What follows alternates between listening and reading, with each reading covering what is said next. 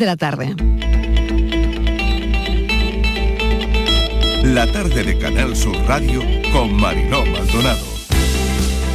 Pues mira, la verdad el pescado está más barato que la carne y la fruta, mucho más barato. Si está barato compro medio kilo, si da más queso compro un cuarto.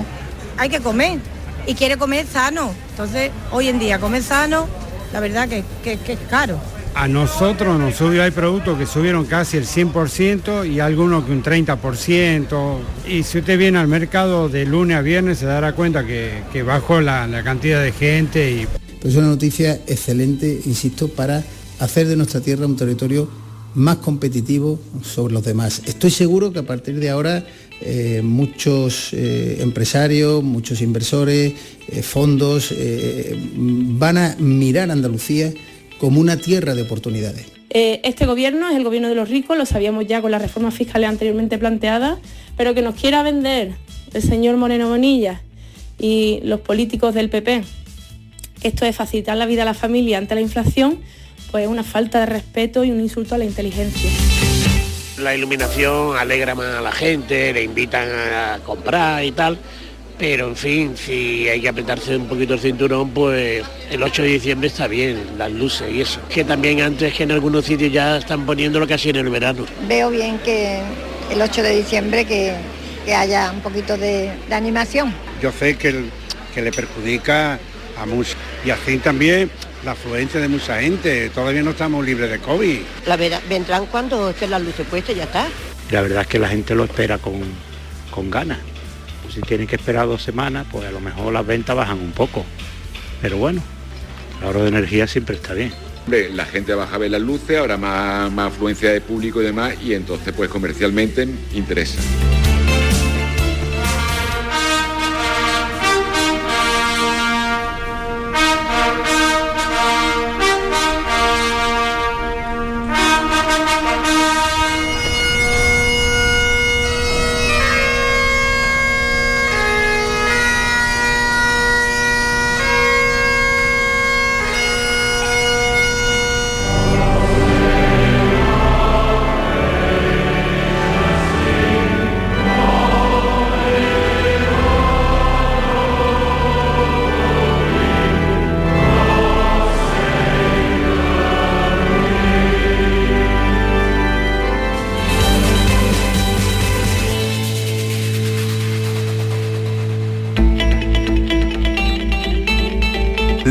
De Canal Sur Radio con Mariló Maldonado. Acaban de oír los sonidos del día, ¿qué tal como están? En nuestra línea de audios los protagonistas de la actualidad de esta semana. Le damos la bienvenida al otoño, a ver si llueve hoy algún amago de tormenta, chubascos aislados. Por la mañana ya refresca algo, es lo único. La Agencia Estatal de Meteorología ha hecho balance del verano y nos ha dado las previsiones para el otoño que no son buenas. Aunque no hemos tenido el verano más cálido en los registros, parece que el otoño va a ser seco y cálido. Lunes de mucha atención informativa, Juanma Moreno, presidente de la Junta de Andalucía, anuncia una nueva bajada de impuestos para poder afrontar mejor la crisis, eso ha dicho. Moreno anuncia la supresión del impuesto de patrimonio en Andalucía y una nueva bajada del IRPF. Lo ha dicho durante su intervención en el foro organizado por el Grupo Yolí en Madrid, donde también ha anunciado la supresión durante un año del canon del agua, lo que supondrá un ahorro para las familias y pymes de 140 millones en la factura del agua. Ha indicado que estas nuevas medidas fiscales situarán a Andalucía como la segunda comunidad con menos presión fiscal de España después de la Comunidad de Madrid. También hemos sabido que Andalucía planea limitar las fechas del alumbrado navideño y que no haya encendidos antes del 8 de diciembre. Plazos que también figuran en un proyecto de decreto ley para regular la protección frente a la contaminación lumínica. Y el gran espectáculo que ha vivido el Reino Unido y el mundo para despedir a Isabel II está llegando a su gran final, más de 2.000 invitados para un funeral de Estado que empezó esta mañana y que supone la mayor gala de dirigentes que nunca hemos visto ni imaginado sobre el planeta. 500 jefes de Estado de todo el mundo y Bueno, a nosotros, desde luego, también nos preocupaba los asientos de honor. Por la parte que nos toca, ya hay foto. El emérito llegó por su cuenta desde Abu Dhabi a Londres, se aloja en el mismo hotel que la reina Sofía, Felipe y Leticia, ambos se alojan en la residencia del embajador español. Ayer coincidieron todos en la recepción que se ofreció a los invitados en Buckingham, pero en principio sin cámaras. Pero hoy, hoy se han sentado juntos en la abadía de Westminster porque los reyes se sientan con los eméritos. Además, el protocolo sienta junta a las familias. Bueno, el peso global de Isabel II ha quedado patente, ceremonia anglicana milimetrada, como les decía, 2.000 invitados, y el mundo lo ha seguido por televisión, que seguramente será lo más visto de mañana. Llevamos unos días muy british, colofón final, como les decía, en Gibraltar. Hoy no se trabaja por el funeral de la reina Isabel II y vamos con todos los detalles a Álvaro Moreno de la Santa, compañero de los servicios informativos de esta casa. Lo hemos visto y oído todos estos días, dándonos cuenta de todo lo que se ha vivido en el Reino Unido. Creo que nunca Álvaro ha estado en un sitio con tanta seguridad y con tantos jefes de Estado. Vamos con los detalles. Álvaro, bienvenido. ¿Qué tal? ¿Cómo estás?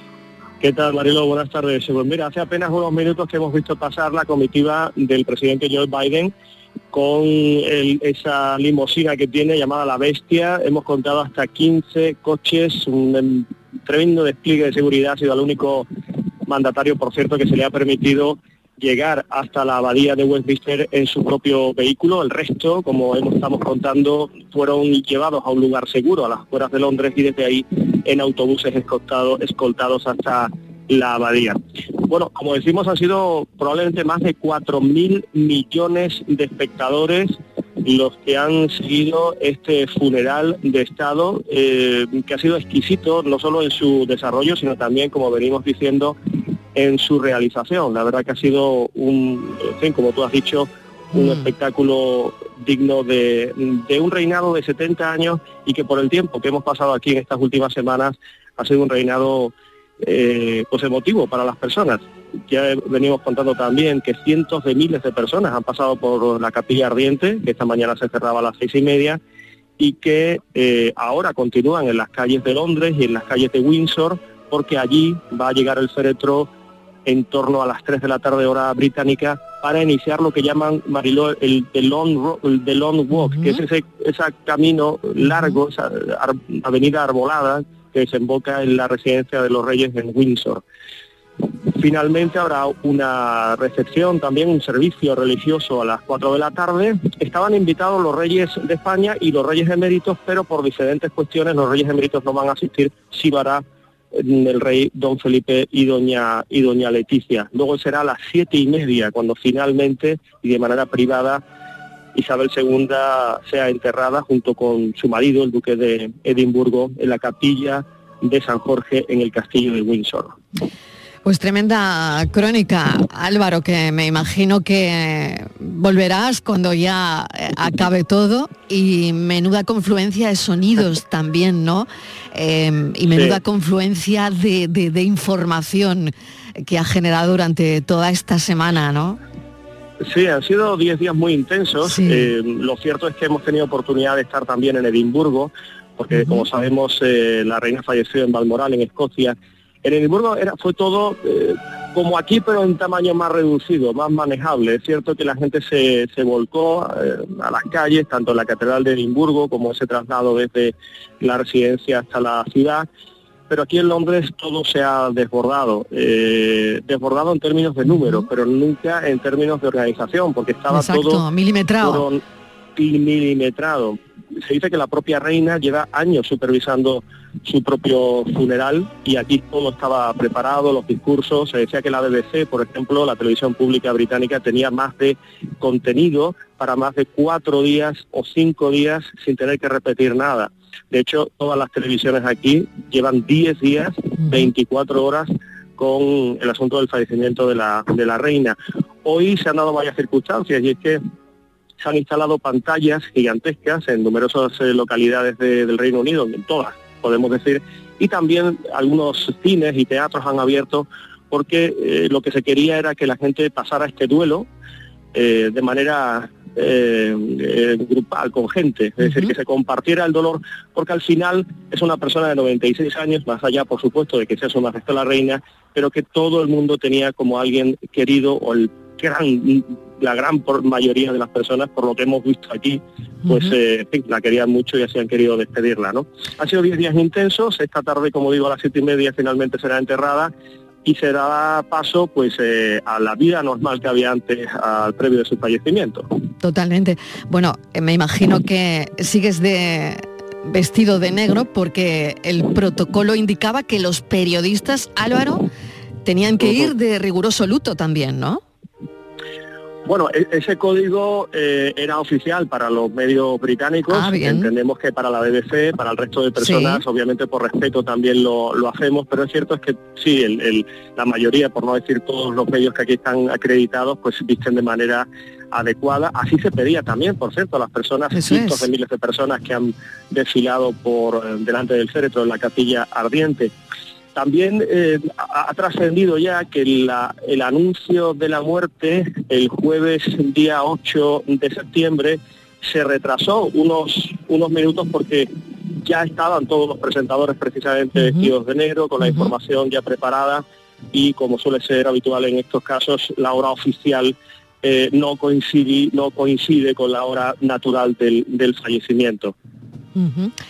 Curioso todo esto, la verdad.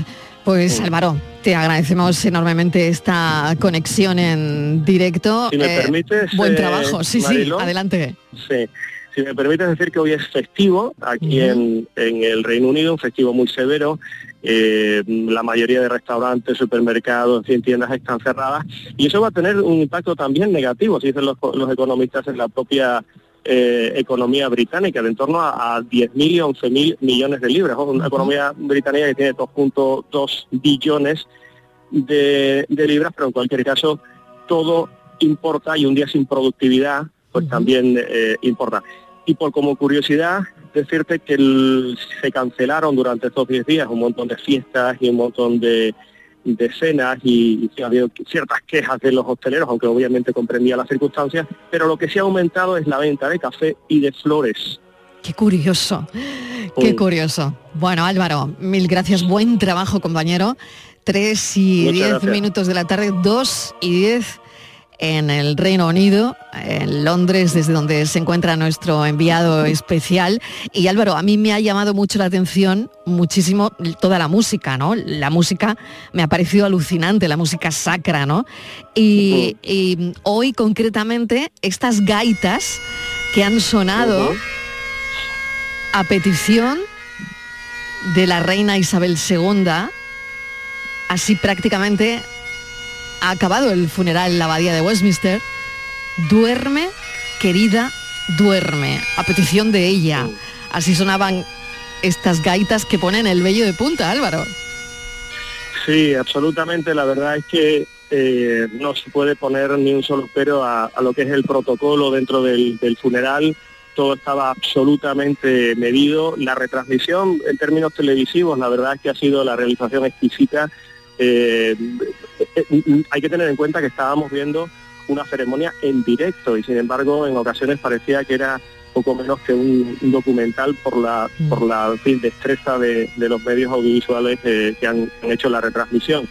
Y efectivamente ha habido momentos muy emotivos. A mí especialmente me, me ha llamado la atención y la verdad es que se me ha puesto en la carrera de gallina en esos dos minutos de silencio que se han guardado en torno al final de la ceremonia, a la una menos cinco, un silencio absoluto eh, guardado también por eh, los aviones que en ese momento no podían sobrevolar el cielo de Londres, también por los propios periodistas y la gente trabajando, la gente se ha acatarado en la calle, se ha puesto en situación de, en fin, de erguido el cuerpo y ha sido un silencio pues muy significativo. La verdad es que eh, no podemos más que decir que el respeto eh, que se tiene aquí hacia la figura de Isabel II, veremos en el futuro si es el mismo hacia la figura de Carlos III, pero desde luego hacia la reina Isabel II es un respeto, en fin, en muchas ocasiones envidiable, la verdad. Carlos III, el, el rey tardío. Bueno, muchísimas Oh, gracias oh, oh. Álvaro. Un A ti, un saludo en tu programa. con todo el dispositivo además de seguridad, según dicen, el más complejo, el más complicado de la historia.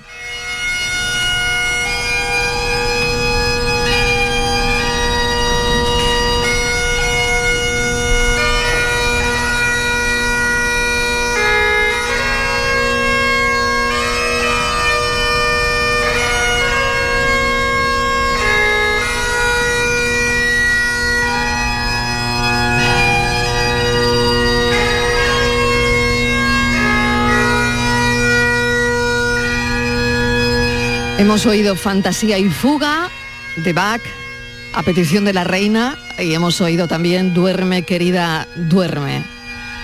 Estas gaitas, tres y cuarto de la tarde. Se cumple un año de la erupción del volcán de La Palma que cambió para siempre la vida de las personas. Hoy queríamos recordarlo. Google Maps aún registra y menciona calles, colegios, bancos o casas que ya no existen, que hoy son un mar de lava. Científicos y espeleólogos intentan entrar en los túneles que se ha abierto, se han abierto y que resultan absolutamente impenetrables. Las temperaturas siguen siendo muy altas, la gente afectada considera que ha sido borrada del mapa. Así que desde aquí no podemos olvidarnos de ellos, toda nuestra solidaridad, que siempre es poca, ante las miles de personas que lo perdieron todo. Bienvenidos a la tarde. Una hispano Olivetti con caries, un tren con retraso, un carnet del atleti, una cara de culo de vaso, un colegio de pago, un compás, una mesa camilla.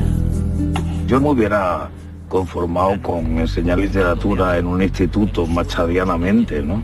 Yo no tuve nunca ni sueños, ni delirios de grandeza, ni nada parecido.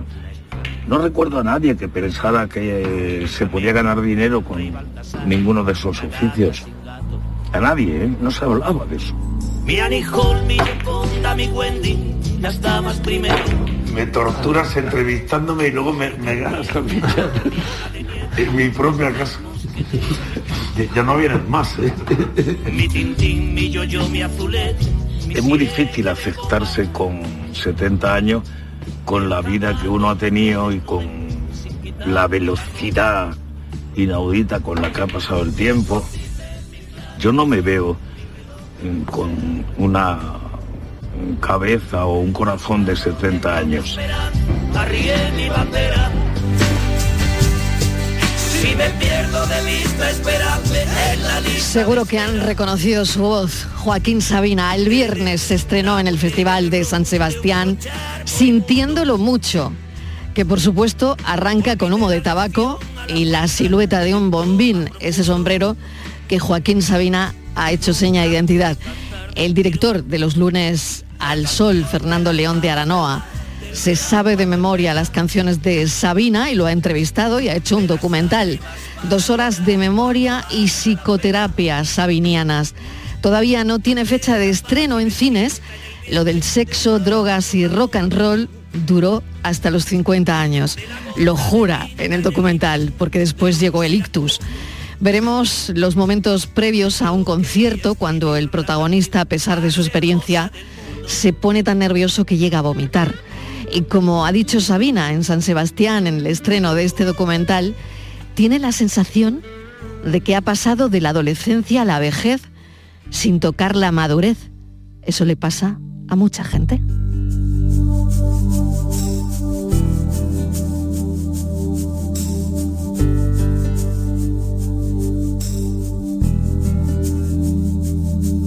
Yo tenía un botón sin hojar, un gusano de seda, medio par de zapatos de clau y un alma en almoneda. Una hispano Olivetti con caries, un tren con retraso, un carnet del atleti, una cara de culo de vaso, un colegio de pago, un compás, una mesa camilla, Una nuez o bocado de Adán, menos una costilla. Una bici diabética, un cúmulo, un cirro, un estrato. Un camello del rey Baltasar, una gata sin gato. Mi Hall, mi Yoconda, mi Wendy, las damas primero. Mi cantinflas, mi bola de nieve, mis tres mosqueteros. Mi tintín, mi yo-yo, mi azulete, mi siete de copas. El zaguán donde te desnudes sin quitarte la ropa. Mi escondite, mi clave de sol, mi reloj de pulsera.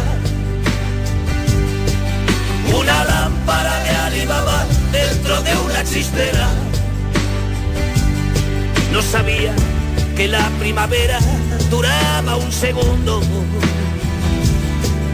Yo quería escribir la canción más hermosa del mundo. Yo quería escribir la canción 3 y 21 minutos de la tarde y vamos con toda la actualidad. El presidente de la Junta de Andalucía ha anunciado hoy en Madrid la supresión del impuesto de patrimonio a partir del 2023 y la bajada de la parte autonómica del IRPF. Son medidas, ha dicho el presidente, que vienen a paliar los problemas que están pasando las pequeñas y medianas empresas y las familias directamente a la mesa de redacción de Estíbaliz Martínez con esta noticia. Estíbaliz, bienvenida. Hola Mariló, buenas tardes. La medida será aprobada mañana en la reunión semanal del Consejo de Gobierno y no será la única en materia fiscal. Unos 17.000 andaluces dejarán de pagar este tributo sobre la riqueza que recaudaba hasta ahora unos 93 millones de euros. En opinión del presidente de la Junta de Andalucía, de Juanma Moreno, el impuesto de patrimonio supone un freno para la inversión en nuestra comunidad, en la comunidad andaluza.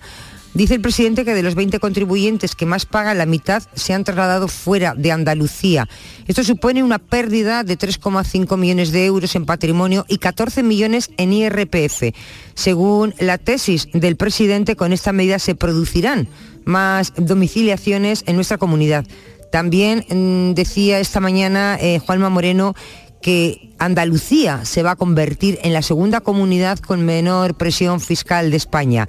También ha anunciado hoy Marilo que el gobierno andaluz va a que deflactará un 4,3% de los tres primeros tramos de IRPF, hasta 35.200 euros, para evitar el impacto de la inflación, una medida que evidentemente nos ha eh, cogido a todos por sorpresa, que no la esperábamos.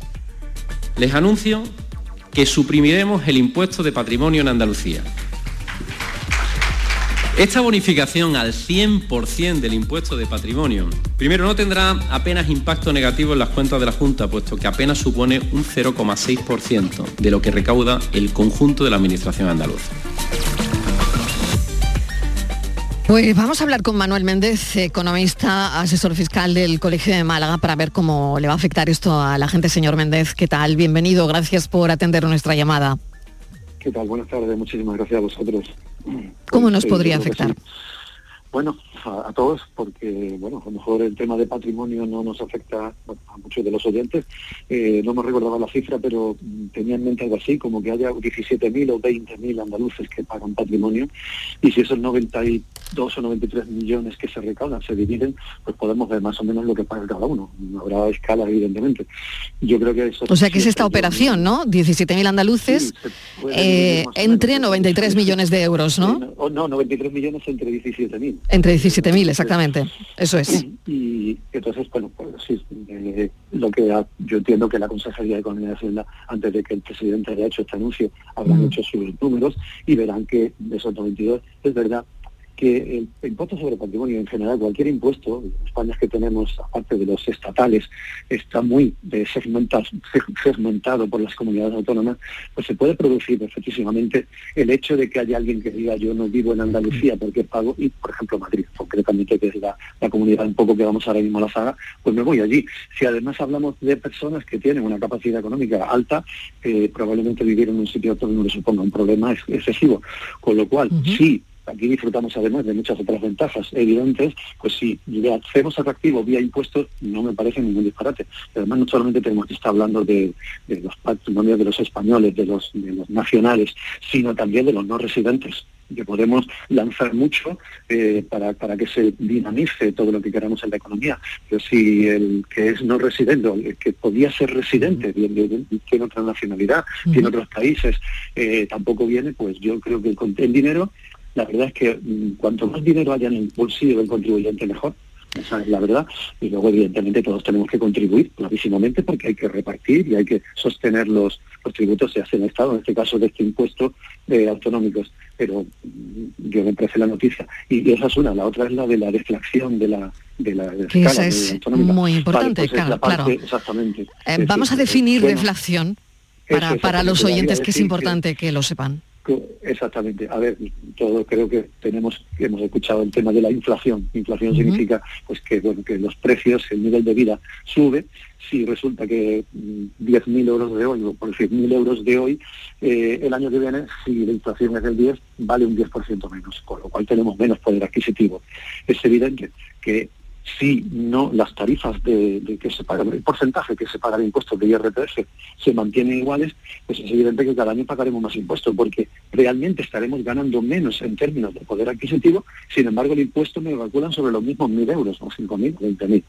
Entonces, esto en la parte del tramo autonómico, que viene a ser como el 50% de lo que pagaremos de IRPF, es importante, porque también, es decir, no, no considero que decir, así personalmente, justo que el Estado o las administraciones públicas se enriquezcan con, algo que son perjuicios realmente para el ciudadano, que es la inflación. Y estamos hablando de un 10, 9, no sé cómo vamos a cerrar el año. De manera que me parece que la... Claro que eso no estaba contemplado, ¿no? En, claro, en ningún sitio, ¿no? No, claro, es más, hemos tenido muchísimos años sin inflación prácticamente, porque ya a nivel mundial, el Banco de, Europa, han intentado que la inflación esté en tipos del 1, del 1 y pico, no, ha habido mucho, con lo cual eso no es un problema. Pero cuando en un año llegamos a un 10 o un 9 o el 11, habrá que ver, pues eso va, a afectar a los bolsillos y el que en Andalucía eso se, se, arregle, se, se compense, aunque sea la parte autonómica, me parece una magnífica noticia yo entiendo que, se habrán hecho los números y, aquí hay un tema que, se ha hablado, no sé si los oyentes habrán escuchado hablar de la curva del láser, pero bueno, pues, lo que quiero decir este tema es de que a veces una subida de impuestos no conlleva más recaudación. A veces hay un efecto disuasorio en el que un impuesto superior hace que yo ya pues no compre, no invierta o no gaste, porque me, supone más. Es decir, lo que gano, beneficio que tengo en comprar, por ejemplo, una propiedad o gastarme dinero en ocio es menos esa satisfacción que el impuesto que tengo que pagar. Con lo cual eh, es evidente que si tuviéramos impuestos muy, muy, muy altos, la economía se ralentizaría, pero eso es objetivamente así. Estivaliz. Sí, eh, hola, muy buenas tardes. Eh, precisamente el presidente de, la Junta de Andalucía decía que es una de las medidas estrellas, ¿no? Dentro de ese paquete eh, fiscal que vamos a ir, algunas hemos conocido y otras iremos conociendo. ¿Qué pretende? Él ha hecho un cálculo y dice que en el próximo año más de 335 millones de euros, que es mucho dinero, se va a quedar en el bolsillo de los andaluces. Y de esta manera, bueno, pues mitigar de alguna manera lo que estamos comentando, ¿no? Los efectos de la subida desbocada de, los precios. Es un poco lo que, lo que usted decía, que más dinero en los bolsillos, más gasto y esto al final eh, beneficia en, la comunidad y claro, y que todo vaya para hacia arriba. Y encima si, si lo que pretende es que esas rentas no se vayan, sino que vuelvan por lo del patrimonio, pues Andalucía es un sitio además idílico pues lo tenemos casi todo. Sí, yo, yo, creo que parte del cálculo que se ha hecho es, vale, voy a perder esos noventa y tantos mil, 92 millones, pero mm, si, si alguien de los que se habían ido o, estaban pensando se los vuelven, pues esos impuestos, eh, empezamos, porque es evidente que a mí no me importa que vengan muchos ricos a Andalucía, porque gastarán más y vía impuestos indirectos no financiarán, comprarán inmuebles, eh, gastarán en ocio. yo creo que eso siempre va a ser interesante no, dinamiza la, economía. Señor Méndez, le agradecemos enormemente que nos haya atendido y explicado en, en- en parte algunos parámetros como la deflación, ¿no? que era interesante definir también, por otro lado, para, bueno, para la gente de a pie, ¿no? que no tiene por qué saber esos términos eh, económicos. ¿no? Eh, Manuel Méndez es economista y asesor fiscal del Colegio de Málaga. Mil gracias y un saludo. A vosotros, muchas gracias. Tres y media de la tarde hacemos una pequeña desconexión y enseguida les vamos a contar la historia de un farmacéutico sevillano que acaba de recibir un importante reconocimiento. La tarde de Canal Sur Radio con Mariló Maldonado. También en nuestra app y en canalsur.es. La educación es la mejor base para el progreso y los docentes andaluces el mejor motor para que cada estudiante pueda descubrir su vocación y desarrolle sus potencialidades. En este curso 2022-2023 impulsemos juntos el camino hacia el futuro de Andalucía. El mejor sitio para crecer. Junta de Andalucía. Ofertones en Rapimueble. Dormitorio de matrimonio 329 euros. Apilable de salón 349 euros. Cheslon 479 euros. Solo durante esta semana y paga en 12 meses sin intereses. Busca tu ofertón en Rapimueble. Más de 200 tiendas en toda España y en rapimueble.com. ¡Viva el Rasque Diem! ¿El rasque diem? ¿Querrás decir el carpe diem? Eso era antes. Ahora lo que se lleva es el Rasque Diem. Así que rasque diem. Rascas de la 11. Desde solo 50 céntimos, vive el momento al máximo y gana hasta un millón de euros al instante. Rasque Diem. Rasca el momento. A todos los que jugáis a la 11, bien jugado. Juega responsablemente y solo si eres mayor de edad. Apunta el nuevo servicio de atención a la ciudadanía de la Junta de Andalucía. ITV, oposiciones o algún trámite complicado? 012. Recuérdalo así, 12 meses o 12 horóscopos, pero con un cero a la izquierda, porque nunca un cero a la izquierda fue tan útil. Ahora todo está en el 012. Junta de Andalucía. Todo el deporte de Andalucía lo tienes en El Pelotazo de Canal Sur Radio. La información de nuestros equipos, las voces de los deportistas y los protagonistas de la noticia. Tu cita deportiva de las noches está en El Pelotazo, de lunes a jueves a las 11 de la noche, con Antonio Caamaño. Canal Sur Radio, la radio de Andalucía.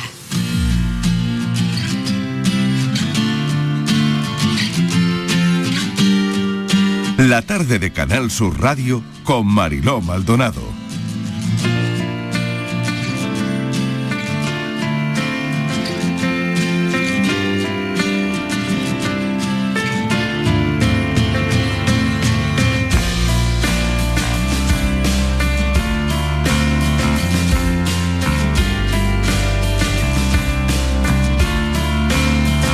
Farmacéutico sevillano, lo acabamos de avanzar, ha recibido el máximo reconocimiento de los primeros premios farmacéuticos del Consejo General del Colegio de Oficiales de Farmacéuticos, mayor órgano de representación colegial de los farmacéuticos españoles, por una iniciativa, atención, por una iniciativa maravillosa, Estivaliz, y que tiene que ver además con la población del barrio de los pajaritos, que es una de las zonas más desfavorecidas de toda Andalucía y de toda España. Sí, Marilo, es una iniciativa de atención y acompañamiento a los vecinos de esta zona de los pajaritos. El farmacéutico eh, decidió que este barrio, él lo tenía claro, lo quería hacer, pero que era este sitio precisamente el mejor para llevar a cabo eh, su labor, ¿no? Por ser, como decías, una de las zonas más desfavorecidas del país. Y una de sus frases es, dice, lo tenía claro porque la salud de las personas, fíjate qué bonito, depende más de su código postal que del genético.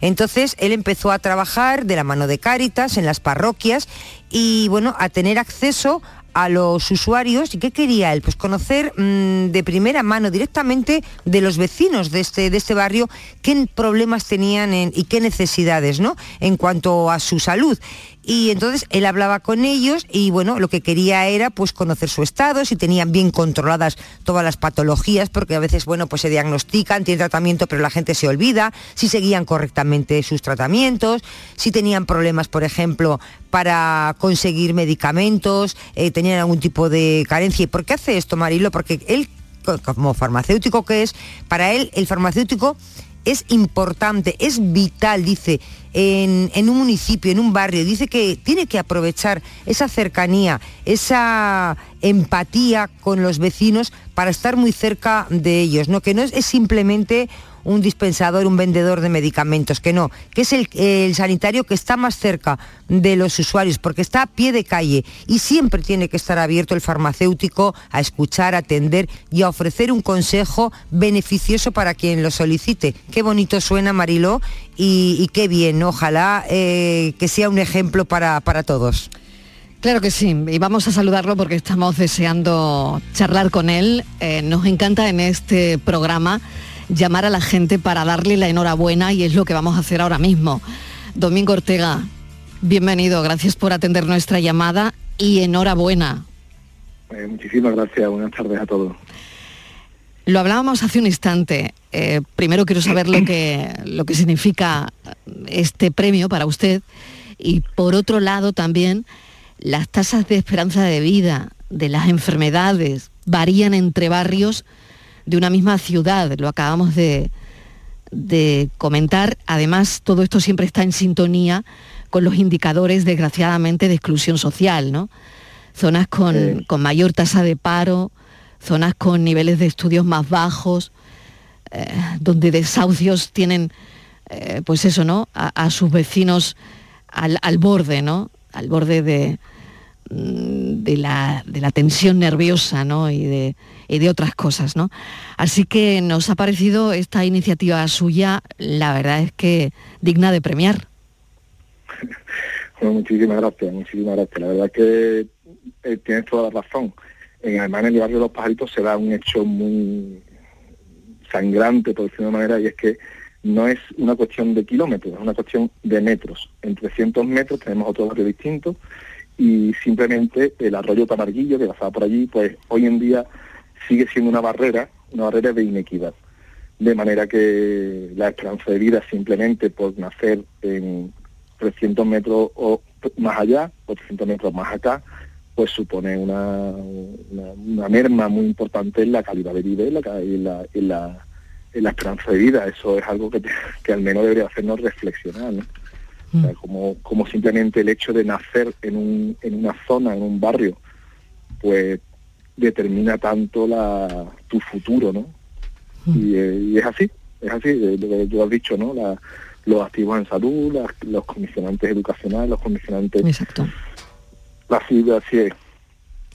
¿Y en qué consiste, eh, Domingo, exactamente mm, lo que ha hecho en la farmacia o, no lo sé, o cuál es, eh, cómo trata a los pacientes que entran ahí? no sé, ¿en qué consiste realmente mm, la facilidad que le da a la gente?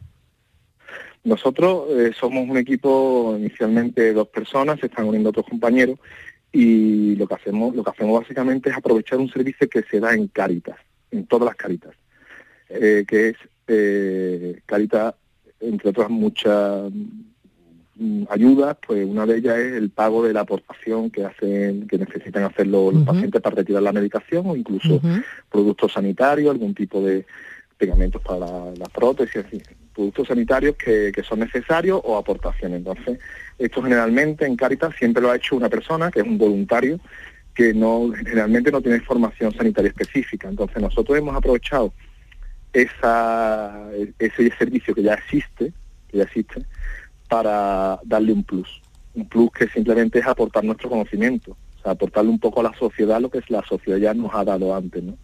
Y es el acompañar a esos pacientes en su proceso de salud, hacemos pequeñas entrevistas, preguntamos cómo le va con la medicación, si entiende bien cómo tiene que tomarse la medicación, le dedicamos un tiempo para que nos explique cuáles son sus circunstancias personales, cuáles son sus circunstancias en casa y con todo eso intentamos un poco ayudarlo en la toma de la medicación, acompañarlo, nos coordinamos con el centro de salud, nos coordinamos con los otros agentes sanitarios de la zona e intentamos darle un poco una, un plus a, estas personas que se encuentran en una situación desfavorecida. Es decir, Domingo, que lo que usted ha demostrado es que se pueden hacer intervenciones muy importantes para la salud del, del vecindario, ¿no? porque hemos visto cómo en una misma calle puede haber desigualdad, en un barrio enfrente del otro pues uno de ellos hay más desigualdad que en otro, y al final usted demuestra que se pueden hacer cosas, que se pueden hacer intervenciones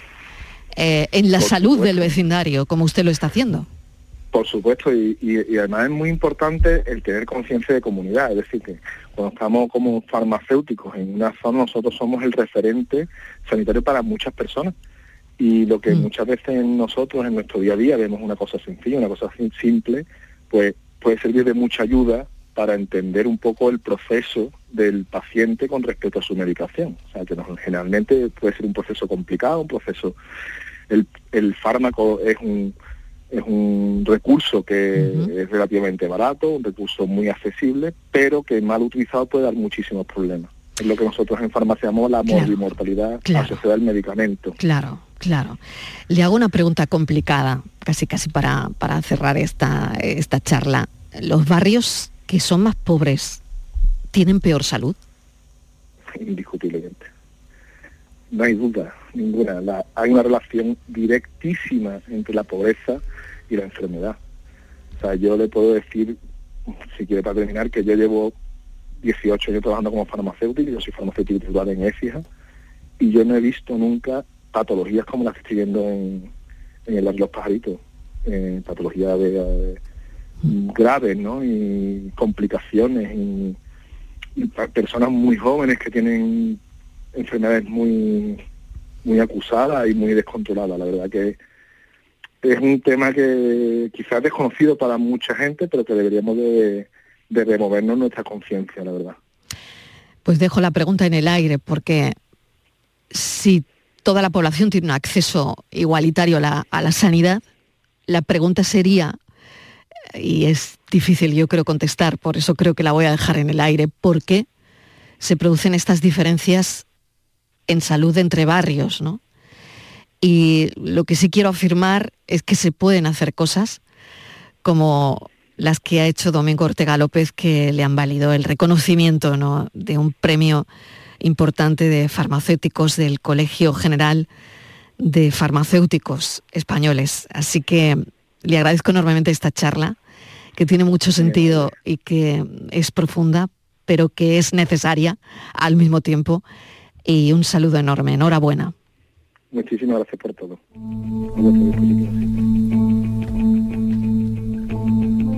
Virginia Montero, vamos con la foto del día, ¿qué tal? Hola, buenas tardes. La imagen de hoy es la propuesta por Javier Barbancho, nuestro fotoperiodista de hoy. Trabaja actualmente con el diario El Mundo y la agencia Reuters. También ha trabajado para El País Andalucía, con base en Sevilla, entre otros medios. Y ya saben nuestros oyentes que pueden ver la foto del día en nuestras redes sociales, en Facebook, La Tarde con Mariló Maldonado y en Twitter, arroba La Tarde Mariló. La foto del día es del fotógrafo madrileño Óscar del Pozo. Empezó en Europa Press, luego Brigo de Cataluña, en ABC, colaboró también con la agencia AP y actualmente está la agencia francesa de Fran Press. Ha cubierto eventos nacionales e internacionales de todo tipo y ha logrado un gran reconocimiento. Su fotografía muestra al futbolista de Real Madrid Vinicius, que jugó ayer el derby en el Wanda Metropolitano. Se ve que está señalando a los aficionados del Atlético Madrid los cuales no paran de insultar con gritos racistas al futbolista. Para mí es una foto denuncia, que no se puede repetir en ningún estadio. Estos hinchas no deben de volver a entrar. Esto es muy grave y no se puede consentir bajo ningún concepto. No se puede consentir y esa es nuestra foto del día, gritos racistas a Vinicius antes y durante el derby contra el Atlético de Madrid. Esto no se puede consentir. La tarde de Canal Sur Radio con Mariló Maldonado. También en nuestra app y en canalsur.es. Canal Sur Radio, Sevilla. Papá, ¿de verdad que ya empieza el cole? Sí, hija, ya empieza el cole. Y la matrícula, y los libros, y los materiales, y la ropa. Pues me duele un diente, papá. ¿De verdad? No te preocupes. En The Implant sabemos que septiembre es un mes complicado y queremos ayudarte. Por eso, este mes con tu tratamiento o una tarjeta regalo de 150 euros para ayudarte con la vuelta al cole. Consulta condiciones en Clínica de Implant, tu clínica de confianza. ¿Planeando salir de escapada o de fin de semana? Recuerda, hay otra Sevilla. Asómate a la provincia y disfruta de un turismo seguro en cada uno de sus espacios naturales, pueblos monumentales y alojamientos. Cambia de vistas. ProDetour Turismo de la Provincia, Diputación de Sevilla. Después de un largo paseo, sacas de la mochila una botella de agua. Bebes el último trago y guardas la botella de plástico para después depositarla en el contenedor amarillo para que se convierta en la mochila de alguien, que después... En la economía circular, cuando reciclas, los envases de plástico se convierten en nuevos recursos. Recicla más, mejor, siempre. Lipasan y Ecoembes. ¿Amas el arte? Amaarte.es te invita gratuitamente y sin compromiso a ver una increíble nueva exposición con artistas latinos y españoles. Es una oportunidad exclusiva, por primera vez, de obtener una NFT o comprar arte de grandes y nuevos talentos. Estamos en Triana, en la Sala del Cachorro. Recuerda que tienes hasta el 23 de septiembre para ver y obtener piezas de arte únicas y extraordinarias. Amarte.es, tu ventanilla única para NFTs y arte emergente. En Canal Sur Radio, por tu salud, responde siempre a tus dudas. ¿Cómo vamos de sexo tras el verano? La salud sexual, que va más allá del propio sexo, es el tema en el que nos detenemos este lunes en el programa con la intención de saber, de conocer y por tanto mejorar nuestra salud sexual tan importante para nuestras vidas. Como siempre, lo hacemos con los mejores especialistas y en directo. Envíanos tus consultas desde ya en una nota de voz al 616-135-135. Por tu salud, desde las 6 de la tarde con Enrique Jesús Moreno. Más Andalucía, más Canal Sur Radio. La tarde de Canal Sur Radio con Mariló Maldonado. Estos son nuestros teléfonos 95 1039 105 y 95 1039 16. Y esto que llamamos Andalucía Pregunta, recuerdo mm, los mm, teléfonos para que manden un audio si lo necesitan, 670 94 30 15, 670 940 200 y tenemos datos oficiales de las renuncias a herencia que siguen creciendo en nuestro país. Por eso, lo primero, saludar a nuestro abogado experto en derecho de familia, José María del Río. ¿Qué tal, José María? Bienvenido. Bien hallada, Mariló, buenas tardes. Y vamos a ahondar un poquito en esos datos con Virginia. Virginia, eh, renuncias a herencias que siguen creciendo según los datos del Consejo General Así del es. Notariado, entre enero y Así junio, ¿no? Así es, siguen creciendo según este- esta institución, que es la que lleva esta estadística. Entre enero y junio de este año se tramitaron unas 177.200 sucesiones y entre ellas unas 27.200 herederos que decidieron rechazar su parte. Recordemos, esto es de- desde enero a junio, hasta ahora teníamos los cifros- las cifras de, de 2021. Según estos números, se mantiene esta tendencia que, como decimos, ya se registró en 2021 porque el saldo final de 2022 va a rondar previsiblemente las 350.000 adjudicaciones y eso conllevará unas 54.000 renuncias. Estos números, como decimos, dicen los expertos, no eran habituales antes de la crisis sanitaria del coronavirus. Eh, a ver, José María, ¿por qué tenemos estas cifras? Bueno, pues yo pienso que hay varias razones, ¿eh? no solo es una, eh, hay varias. Desde luego que, la pandemia nos ha afectado a todos los niveles de la vida, ¿no? En todos los órdenes, tanto económico como social como personal. Y lógicamente una de las consecuencias del COVID ha sido el número tan excesivo y desgraciado de muertes y por tanto de alguna manera eh, en las personas que o bien no hicieron testamento o bien se desconocía cuál era su patrimonio o su actividad principal. ¿Eso qué ha significado? Pues que de alguna manera si yo mm, tengo que hacerme cargo de una serie de pagos de impuestos previamente a aceptar la herencia, si yo tengo que pagar el impuesto de sucesiones, tengo que mm, tener en cuenta y declarar el bien que he mm, recibido a través de- de- del impuesto sobre la renta, me tengo que hacer cargo porque es, un es una situación que de alguna manera todos los lunes que puedo lo, lo vuelvo a, a responder. Oiga, que el heredero no solo eh, hereda las- los bienes, los beneficios, el activo de la, de la sociedad, también hereda las cargas y las obligaciones. Y por consiguiente de alguna manera puede ocurrir que la casa que me cedan mis padres es una casa que tiene una hipoteca a 30 años. Y yo, si ya de por sí tengo que pagar los impuestos para poder acceder a esa propiedad, además cargo con el préstamo hipotecario de la vivienda, pues de alguna manera a lo mejor no puedo asumir el costo que me va a producir en un futuro la adquisición a mi favor de una propiedad.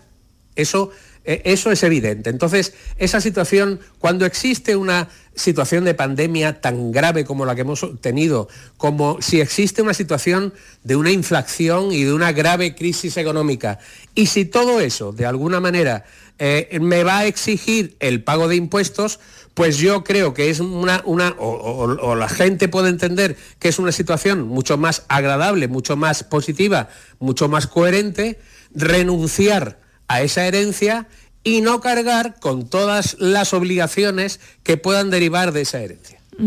Porque se, como ponías de ejemplo una hipoteca, eh, por ejemplo también el préstamo de un banco, las letras del coche, todo eso se hereda, todo eso. Eh, claro, o sea, yo heredo, vamos a ver, yo heredo el coche. Yo lo heredo todo. Heredo la casa. Lo bueno y lo malo, Lo bueno y lo malo. Eso es como la miopía, también lo que está pagado y lo que se debe, claro. Yo siempre, yo siempre ponía un ejemplo muy, muy definitorio que es, mi padre adquirió un castillo medieval por un millón de euros.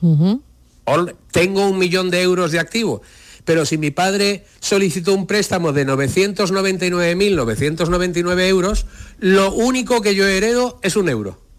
Por consiguiente, tendré, me quedaré de alguna manera con el castillo, pero tendré necesariamente que pagar la cuota hipotecaria que mi padre en su día adquirió y que yo como heredero universal voy a tener que pagar.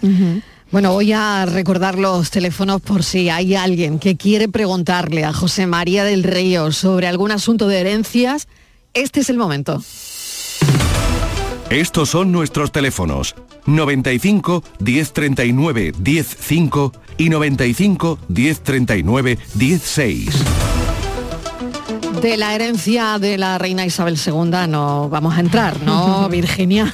Bueno, ahí no creo yo que haya mucha renuncia. Ahí, ¿eh? no, va, a haber renuncia, no va a haber renuncia, no creo, no creo. No creo. Pero sí, yo, José María, eh, otra vez lo hemos comentado, pero bueno, por recordarle un poco, ¿qué impuestos se pagan así por norma general, los habituales, los más habituales en una herencia?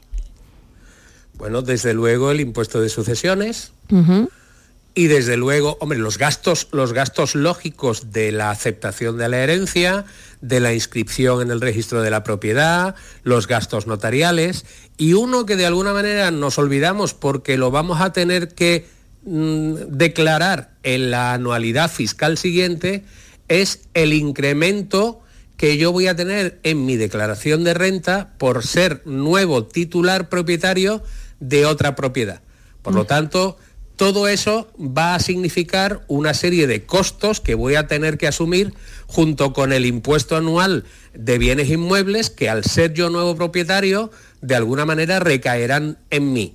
Es decir, hay una serie de impuestos que eh, bien sabemos que eh, los impuestos que graban una sucesión al derivar de un bien que ya fue adquirido, declarado y pagado por su titular, el impuesto de sucesiones, por ejemplo, en la Comunidad Económica Andaluza, es muy, muy poco elevado, muy poco elevado. Pero que sepamos todos que de alguna manera para que yo pueda heredar, primero tendré que pagar los impuestos, aunque sean escasos, tendré que pagar los gastos notariales, tendré que pagar los gastos registrales del cambio de titularidad de mi padre fallecido hacia mi persona y hacia los herederos, y el tanto por ciento de herencia sobre ese bien eh, patrimonial, esa vivienda que en su caso he heredado, formará parte de mi conjunto de bienes y de activos que tendré que declarar en el impuesto sobre la renta de las personas físicas. Y ello puede determinar un incremento del módulo que me corresponda y por tanto eh, tener que abonar un tanto por ciento más elevado con cargo a ese impuesto. Precisamente hoy que, la Junta de Andalucía ha anunciado novedades en torno al, impuesto de patrimonio, pues queríamos también recordar que el de sucesiones y donaciones está bonificado en Andalucía al 99%, ¿verdad, José Justamente, justamente, sí. Vamos a ver, el impuesto de, de sucesiones es un impuesto especial que graba desde luego la herencia y los bienes dejados en herencia, pero que también de alguna manera existe una, una, circunstancia que sí debe ser objeto de especial consideración y de hecho la ley lo hace, ¿no? Y es el grado de parentesco. Como siempre decimos, no es lo mismo que el abuelo, o sea, que el padre herede del abuelo o que el hijo del padre, a que el sobrino herede del tío porque esa cercanía de parentesco determina una reducción de la base imponible y esa lejanía de parentesco incrementa el título o el tipo impositivo del impuesto de sucesiones. ¿Qué pasa con el patrimonio? Pues esa es la noticia eh, con que nos hemos desayunado hoy, que la Junta de Andalucía va a eh, quitar el impuesto de patrimonio. El impuesto de patrimonio, que yo voy a ser, mm, voy a ser muy pedante en decir que el 90 y, diría que el 97-98% de los andaluces no nos corresponden y nos ha correspondido en la vida, porque exige el impuesto de patrimonio grava las rentas más altas, las rentas más elevadas que desde luego es importante y desde luego, como decía la noticia, el presidente de la Junta de Andalucía eh, ha justificado de alguna manera esa, eh, ese quitar ese impuesto en la posibilidad de que grandes inversores puedan invertir en, Andalucía por cuanto esa, ese, ese importe que exige eh, declarar el impuesto de patrimonio pues desaparece. Pues sí, pero eh, que, nos quedemos claro que esas noticias, que de alguna manera afectan muy positiva y muy importantemente a la economía eh, andaluza, al 95%, 97% de los andaluces, pues hombre, agradecemos, pero que de alguna manera no nos afecta. Bueno, pues seguiremos atentos, José María, a ver las cifras de renuncias, atentos a ver cómo va. A todo esto y vamos a cambiar de asunto porque, eh, bueno, tenemos uh, otra historia que tiene que ver con divorcios que son siempre las de esta época. Pues sí, la vuelta al cole y los divorcios. Septiembre, el mes de los divorcios. Eh, bueno, a ver, José María. Bien, eh, esto es esto para vosotros, para vosotros es un suma y sigue. Desde luego, pero mira, hay una serie, hay una serie de datos estadísticos.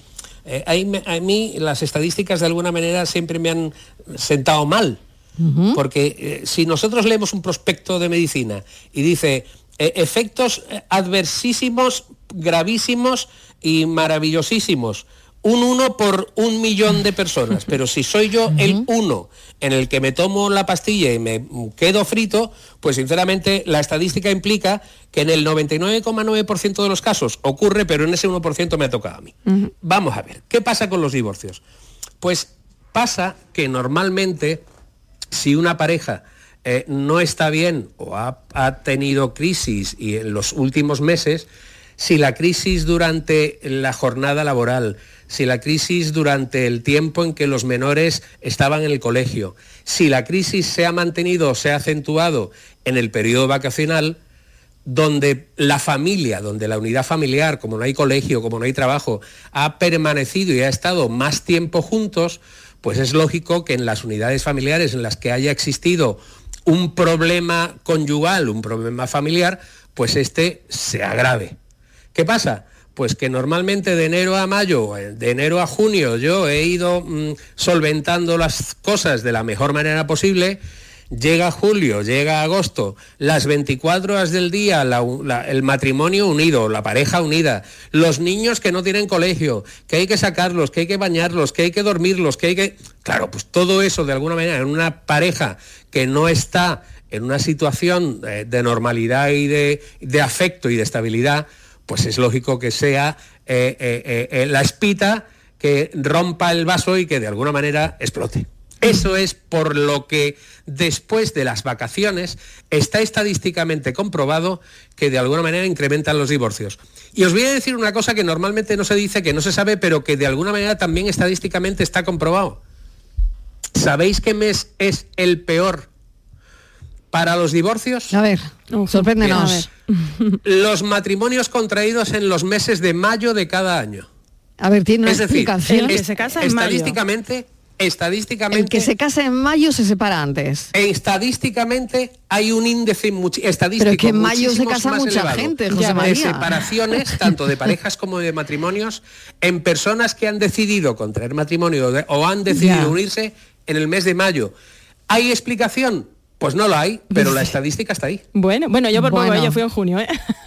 Bien, te libras. en agosto, yo en agosto, así que también me libro.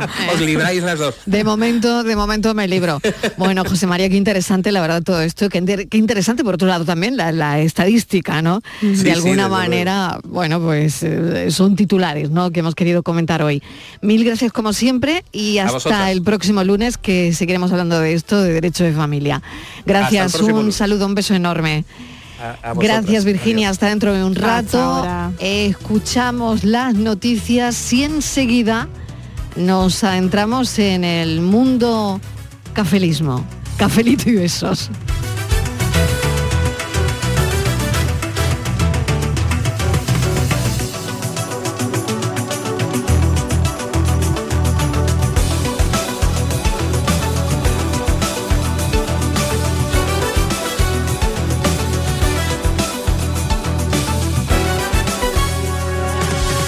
La tarde de Canal Sur Radio con Mariló Maldonado.